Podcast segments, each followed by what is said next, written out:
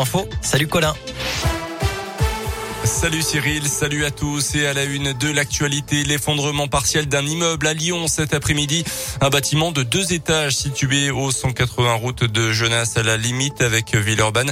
Dans une des façades s'est donc brutalement écroulé dans l'après-midi pour une raison encore inconnue. Un important dispositif de secours a été mobilisé. Aucune victime ne serait à déplorer selon la préfecture. La circulation est évidemment compliquée dans le secteur. Soyez très prudents.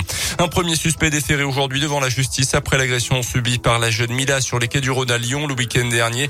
La jeune femme ciblée depuis des mois pour ses critiques sur l'islam sur les réseaux sociaux a été victime d'une agression qu'elle a pu filmer en partie, ce qui a permis l'interpellation rapide d'un premier individu. Un second est toujours en cours d'identification.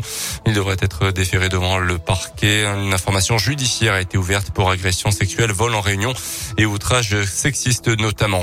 Quelques dizaines de personnes rassemblées devant le consulat de Russie tout à l'heure pour soutenir le peuple ukrainien. Hier soir, le président russe Vladimir Poutine a reconnu l'indépendance de deux républiques pro-russes de l'Est de l'Ukraine, accentuant la tension dans la région. Les premières sanctions de l'Union européenne envers la Russie euh, sont attendues en fin de journée. Dans l'actu également, après l'accident de chasse mortel dans le Cantal le week-end dernier, la tireuse présumée âgée de 17 ans a été mise en examen aujourd'hui pour homicide involontaire, puis placée sous contrôle judiciaire. Elle a notamment interdiction de détenir et de porter une arme. Elle aurait donc tué une promeneuse de 25 ans lors d'une battue au sanglier. Une affaire qui a fait grand bruit et qui a fait aussi entrer le sujet de la chasse dans la campagne présidentielle.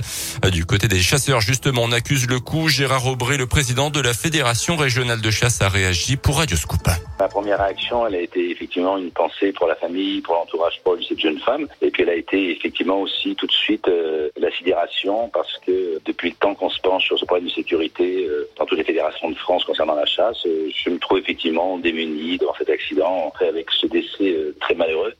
Nous appartient pas d'avoir des débats euh, passionnés sur l'interdiction pour ou contre de la chasse le dimanche ou des vacances. Ça, c'est un autre débat sur un problème comme ça. Il faut qu'on s'aille autour de la table de manière raisonnée, sensée et posée. Il y a un travail énorme qui est fait par les fédérations concernant la sécurité, mais il y a une chose que l'on ne maîtrise pas, c'est l'émotion. L'émotion prend place sur la sécurité, c'est ça qui est dramatique.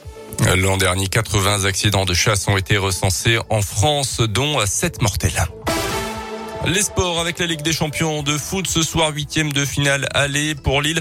Euh, sur le terrain des Anglais de Chelsea champion d'Europe en titre ça sera à partir de 21h tout à l'heure. Et puis en tennis la lyonnaise Caroline Garcia a été éliminée au deuxième tour euh, du tournoi de Doha.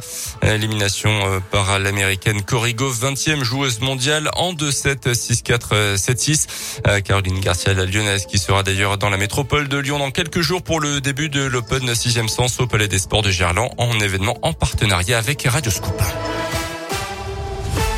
À plus tard.